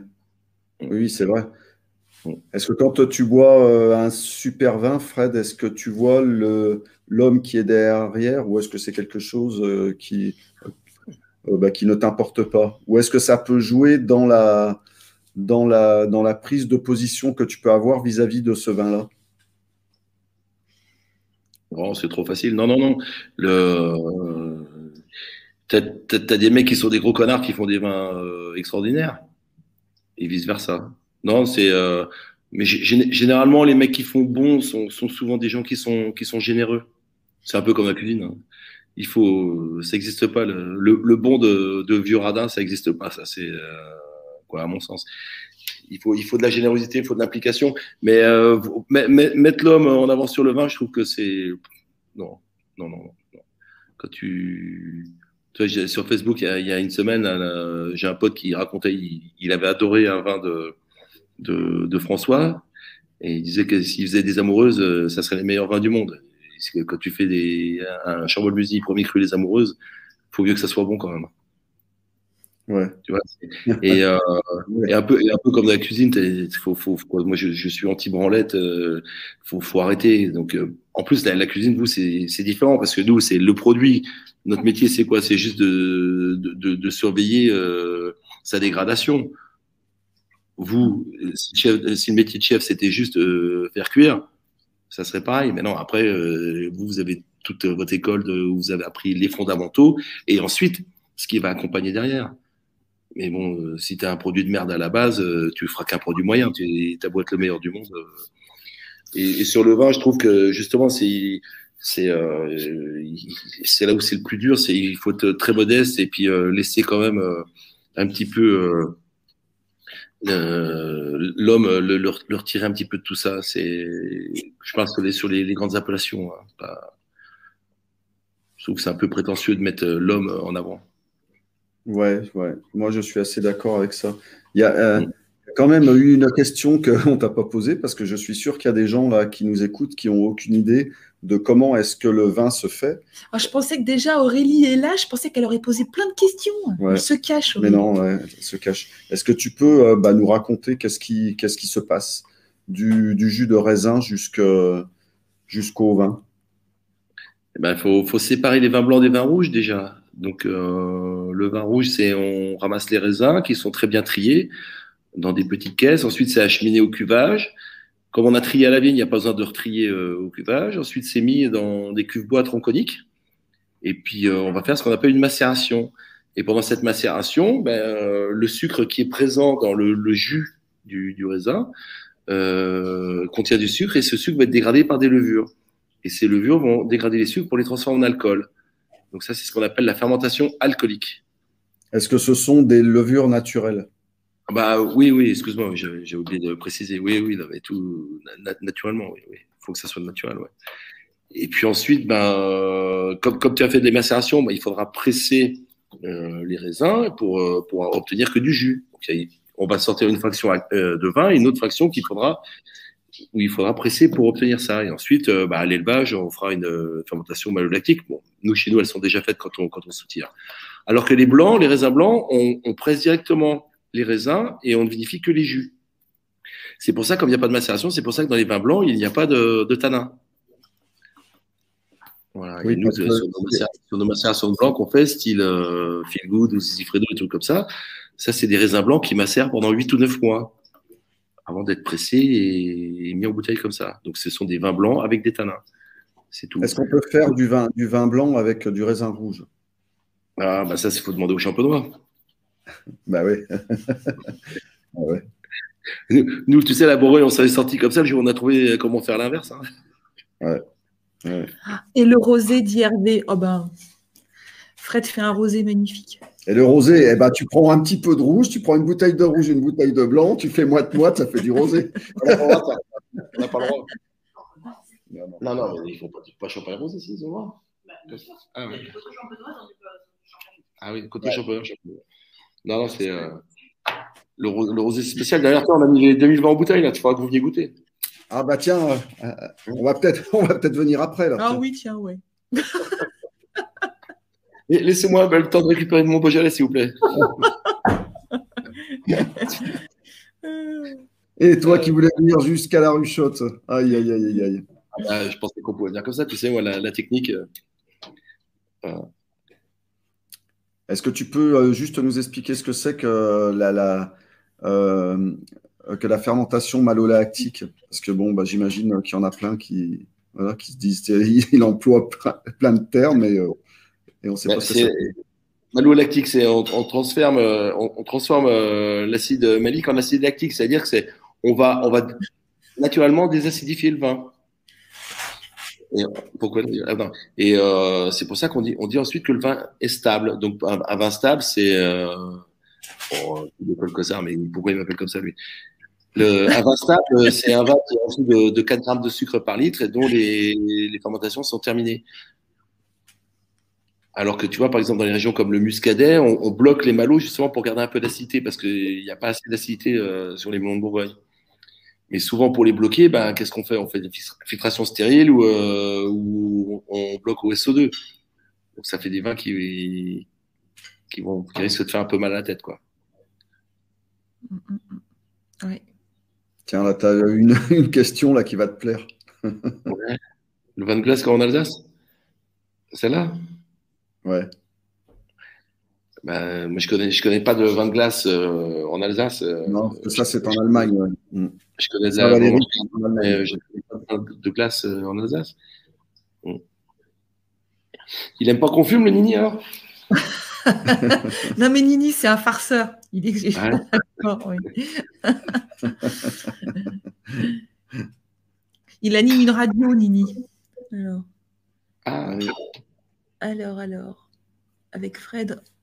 Bon, ah oui, euh, du bon muscadet euh, au Hellfest, ouais. Euh, ouais. Je sais pas, je vais peut-être prendre une bouteille ou deux là avec moi. Il y en a du bon muscadet là. Ouais, ouais. Y ah, Leiswein, dit c'est Autriche, oui. Yeah. Ah, yeah, yeah. Canada. Ouais. Bon, est-ce que vous êtes déjà parti au Touquet euh, avec Laure? Pour faire de la On était avec Emmanuel l'année dernière. Ouais. Hop. Ah, t'as ta réponse, euh, Hervé. Non, non, euh, le Touquet, la dernière fois que j'y suis allé, c'est en 1987 pour faire une course de moto. Donc on reste dans la moto. Bah oui, oui. Ouais. Ouais, bah, ouais, ouais. Ça, là, j'en étais sûr. Bah oui, oui. Exactement, ouais. Euh... Est-ce que vous avez des petites choses à demander, à, demander à notre ami Fred sur le, bah, sur le vin, sur ses vins? Ah, il y avait une question là tout à l'heure, je la gardais de côté. qui demandait ça? Est-ce que c'est possible de vous rencontrer, de prendre rendez-vous ou c'est compliqué? Ah, Il faut demander par mail. Alors, ah, ça c'est David, ouais. David mm. ou Virz. Virz. Donc, David, il faut que tu fasses une demande de dégustation sur notre euh, adresse mail. C'est 20 at fredcossard.com. Voilà. 20 at, quoi, arrobas, fredcossard.com. Et puis, euh, on organise, euh, avec les Beaujolais, on va commencer à organiser des dégustations le, le samedi midi, je crois samedi midi, samedi à 11h, un truc comme ça. Ouais, ouais. ouais. Ah, bah, c'est bien. Voilà. Alors, nous, on n'est on est pas trop, euh, on, fait pas trop de dégustation comme ça à la, à la demande parce que c'est c'est compliqué de, de, présenter notre travail un peu vite comme ça. Et puis, on, on a beaucoup de cuvées. Donc, si on veut faire quelque chose de, de, de bien, soit ça dure 4 ou 5 heures. Donc, on fait de temps en temps euh, sur Reza, on, on, bloque on se fait à 11h, 15h. Et puis, euh, en même temps, on fait un petit machon. Et puis, comme ça, on a le temps de, présenter le travail. C'est,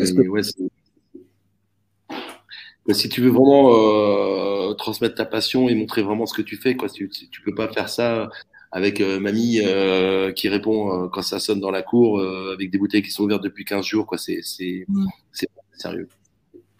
Donc, on, on, va essayer peut-être dans le futur peut-être de, former quelqu'un avec euh, systématiquement une dégustation le, vendredi euh, matin, matin ou un truc comme ça, on verra.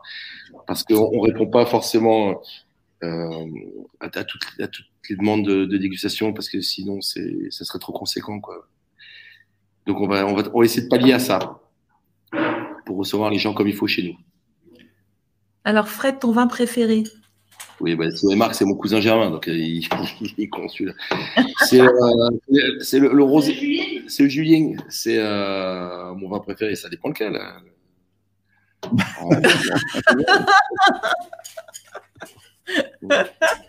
bon, voilà. Non, mais ça, je crois qu'on peut pas. Je crois qu'on peut pas. Moi, même si on me demandait ça, je suis incapable de dire. Bah, moi, je répondrais le mien, déjà. Tu dis quoi? Je répondrais le mien. Enfin, si j'étais si j'étais vigneronne, je dirais le mien. Ouais, mais ça manque de modestie tout ça. Bah non, pas, non, pas tant que ça, je pense pas. Non, parce que tu sais ce que tu bois, quoi. C'est toi qui l'as fait. Ouais, ouais. Non, non. Moi, je mange que mes poulets. Hein. Voilà, oui.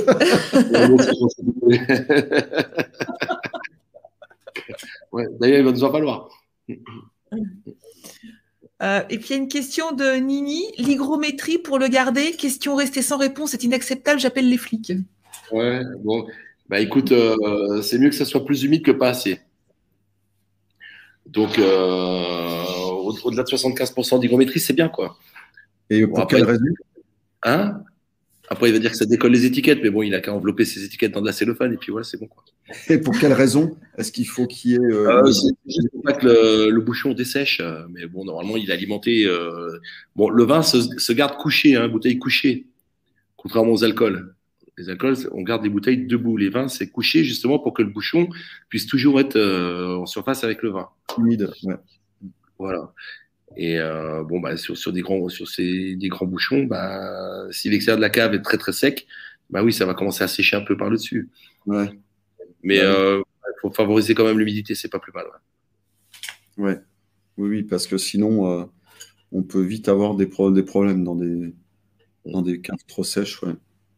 Il faut faire très, attention même à ça. Hein. Si vous commencez d'avoir un peu de, un petit peu de vin chez vous, essayez de faire très très attention à, à l'endroit où vous le mettez, que éviter les différences de température entre l'hiver et l'été. Même le froid, hein, ça peut faire du mal. Hein.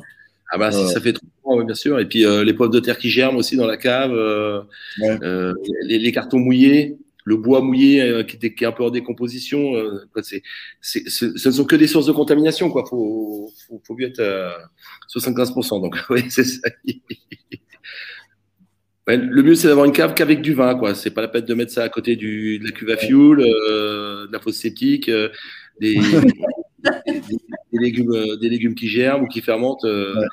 Voilà. Parce que même à travers le bouchon, on peut, on peut, choper, euh, on peut choper de la merde. hein. Euh, un, un bois en décomposition où euh, certains champignons peuvent, peuvent, euh, peuvent donner des, des goûts de bouchon. Quoi. C'est, euh, faut faire vachement gaffe à tout ça. Bah oui, parce que le bouchon, hein, euh, n'oubliez jamais que c'est très très poreux. hein. Et c'est vivant. Ouais, Et c'est vivant, ouais. Voilà. Est-ce que tu est-ce que tu as fait des essais avec autre chose que du liège, toi? Euh, moi, je, tous ceux qui me disent qu'il faut boucher avec autre chose que du liège, je leur dis que c'est bien.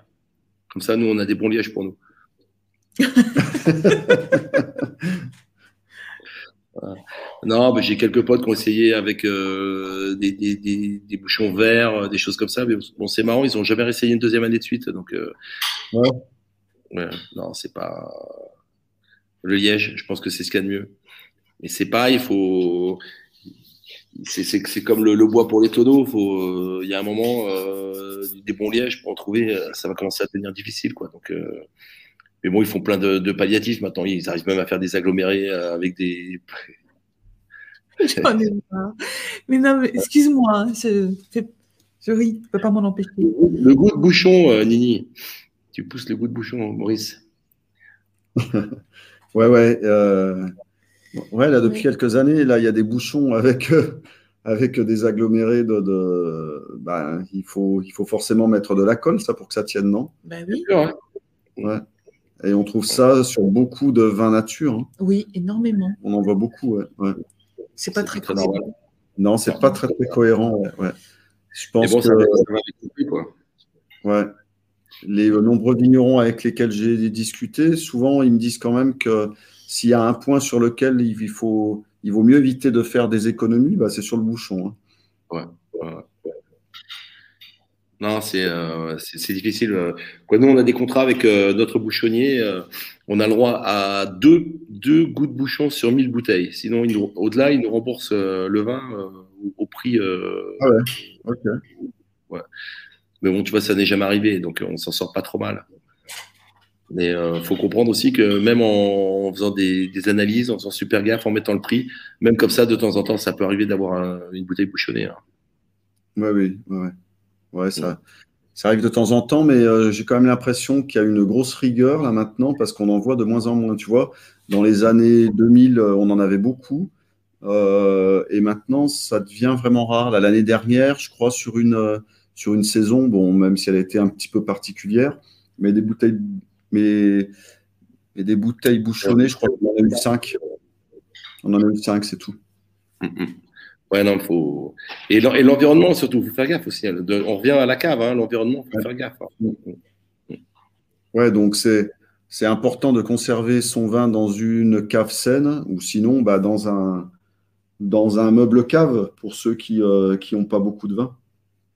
Ouais, mais Hein, s'il faut charger toutes les semaines, c'est compliqué. Hein. Ah bah ouais ouais. Sinon, euh, si on est trop trop buveur. bon là les amis, là vous avez d'autres choses à demander euh, à notre Fred ou pas? C'est l'heure de l'eau. Ouais, parce que ça va être euh, l'heure de l'apéro, hein, là, vous, le, vous le savez. En plus, les cossards nous attendent euh, hein, ce soir. Non, je déconne. Non, non, mais demain, demain, demain. Donc, euh, eh ben, les amis, si vous n'avez plus rien à demander, on va, se, on va se quitter là pour ce soir. On va se donner rendez-vous mercredi euh, pour. euh, Hervé qui dit j'ai pas de réponse. euh, oh, mais tu nous emmerdes. J'ai pas mes réponses. euh, allons, allons, allons. Voilà, il a pas On réponses. ensemble. Comment il, te, il te demandait comment on trouve son bouchon, Fred? Il te l'a expliqué Voilà. tout à l'heure. Ah, bah, Oui. T'écoutes pas là. hein. Oh, il est chiant celui-là. Ouais. Vous avez mangé quoi hier, Pierre Rice Qu'est-ce qu'est-ce qu'on a mangé hier? Et les caves d'appartement? On a mangé liquide. Ah, les caves d'appartement, est-ce que c'est valable? Oui, c'est bien. Mais il faut, il faut prendre euh, du haut de gamme parce que il faut, il faut prendre où le moteur est séparé de la cave parce que sinon, à chaque fois que le, le moteur du frigo se, se remet en route, ça crée des vibrations et ça dérange un peu les vins. Mais bon, si c'est quelque chose euh, avec des rotations où les vins restent pas plus d'un mois, euh, il n'y a pas de problème. Bon, voilà, sinon, ben. C'est quoi le menu de ce soir à Saint-Romain? Alors ça. Ah, ce soir, c'est tagliatelle mozza et Oli.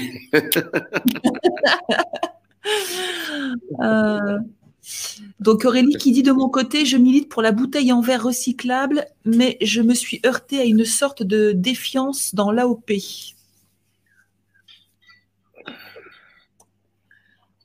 Alors que dans nombreuses sociétés s'organisent en ce sens pour réfléchir afin de pouvoir recycler le verre, même dans le vin. Qu'est-ce que vous en pensez? Qu'est-ce que tu en penses, euh, Fred? Bah, la, plupart des bouteilles de vin sont faites euh, avec du verre recyclé. Bah oui, parce que c'est quand même une grosse filière. Là maintenant, le verre, il est recyclé en Europe depuis 20 ans. Ouais. Ah ouais, non, ben on, broie euh, le verre et puis il redevient à l'état de silice et puis on, s'en resserre en four pour. Euh, de toute façon, il y a, quatre fabricants de, bouteilles au monde, hein, donc ça va aller. ça va vite. Hein. Ah ouais? Bah, C'est un peu compliqué. Et puis, à part le verre, je vois pas autre chose. c'est compliqué. Mm. Bah oui, oui, parce que on va mettre le vin euh, dans du, dans du plastique. Ah bah non, mais affreux. Dans une bouteille en terre, dans une belle bouteille en terre. Est-ce que le vin se garderait dans un équivalent de l'amphore, mais en. Oui, bien sûr. Tu as, Lafitte euh, dans le Jurançon qui fait ça, ouais, qui fait une très belle bouteille euh, en, argile, c'est comme une petite amphore, mais avec le fond plat. Et puis avec l'étiquette en liège, il fait un, un comment s'appelle un petit massingue comme cépage, un peu en macération, c'est magnifique. Mais bon, c'est pas le même coût. Hein. Ah, ça doit pas coûter cher, ça encore. T'en as une chez toi? Et en, plus, bah forcément, avec ça, il te faut le bouchon euh, que tu fais faire exprès pour euh, cette petite bouteille-là, et tes cartons, etc. etc. Donc euh, oui, tout de suite, ça a un coût. Alors, il y a Aurélie qui dit, je parle de recycler la bouteille, utiliser, la laver comme pour la bière ah. et, la et la réutiliser à nouveau. Ah oui, oui, oui. Oui, c'est comme si un peu quand on achetait du vin chez notre vigneron, qu'on lui ramenait les bouteilles. Oui. Voilà. Oui. Ah d'accord, oui, ça c'est ça se fait plus trop ça. Mais ouais, ouais, ouais. Ça, ça se faisait, hein, ça, dans le temps. Tu te rappelles, Fred hein? Ah bah moi, j'ai vu euh, à côté de Gironne euh, euh, un, un, vigneron, quoi. C'est une ferme. Ils, ils, ont, ils font de la culture plus de la vigne. Et euh, donc, ils ont des espèces de, de demi-muits de 450 litres. Et ils écrivent pour leurs clients parce qu'ils n'ont pas le droit de commercialiser les vins en dehors de, la ferme. Donc, à la craie, on euh, donc ils mettent euh, Fred Ménager 120 bouteilles, euh, Carole 120. Et une fois que l'équivalent du contenant est, passé en commande sur le volume total du demi hop, ils mettent en bouteille. Et leurs clients ramènent les bouteilles. bon, après, bon, bah, si elles sont sales, il faut les relaver comme il faut. Mais euh, oui, c'est, sur des vins où il n'y a pas d'intrant, il euh, faut, toujours travailler dans le propre. Ça, c'est l'hygiène est primordiale. Hein. Oui. Ma bouteille s'appelle Revient. oui, parce qu'il y, a une société en, Drôme euh, qui s'appelle Ma bouteille, euh, ma bouteille s'appelle Revient. Ouais, là, c'est ce qu'Aurélie dit. Ouais. Aurélie qui est. Ah oui, Aurélie. Qui est vigneronne, ouais. Ouais, et qui fait des. Qui Dans fait... les coteaux du Lyonnais. Elle va venir bientôt à la maison, là. Ah, des... ouais. Muse en bouche. Ouais. Muse en bouche. En bouche, ouais. Joli. bon, ben voilà. Ouais, voilà, voilà. Alors, ben. ouais, tiens, euh, j'avais juste un petit truc à vous dire. On a été euh, bien gâtés là aujourd'hui avec Carole. On a reçu euh, un petit cadeau des éditions du Murmure. Est-ce que tu connais, Fred? C'est à Dijon. qui nous a envoyé des bouquins vachement sympas, tiens.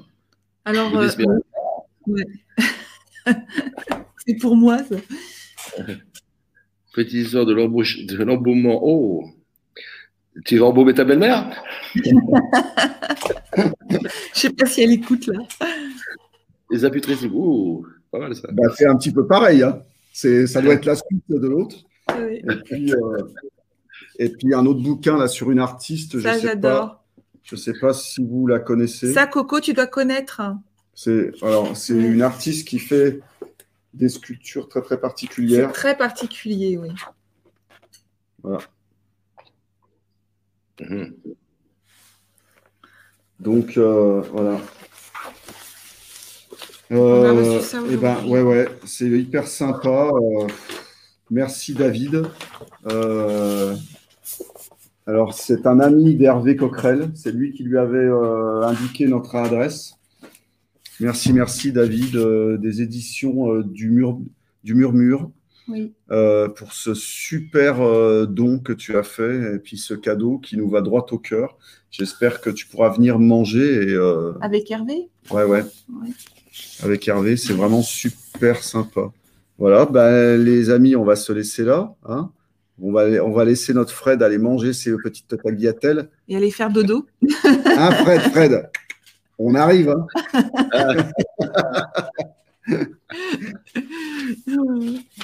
Et puis, euh, Ah bah tu connais Coco. bah, euh, on se donne rendez-vous mercredi pour un cours de cuisine. Je vais vous préparer ça. Et puis, n'oubliez pas, la semaine prochaine, pour notre live, ce sera le retour de Jean Denot et Roland Feuillat.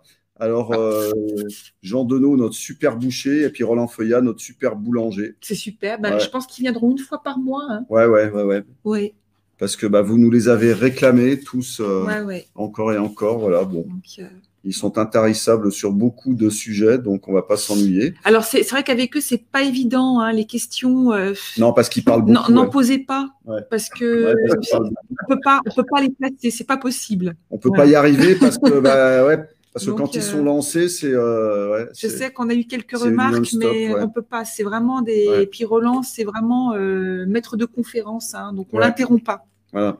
Oui. Et puis, euh, on se refera une petite émission, un de ces quatre, avec Fred. Euh, hein, début, ouais, si tu veux, euh, si tu veux bien. On fera un pairing avec euh, deux, trois assiettes et puis euh, deux, trois bouteilles de vin. Ouais, ouais, ouais. On peut. On peut. Comme ça, ça ça, ouais. Vos internautes vont voir dans quel état ça nous met.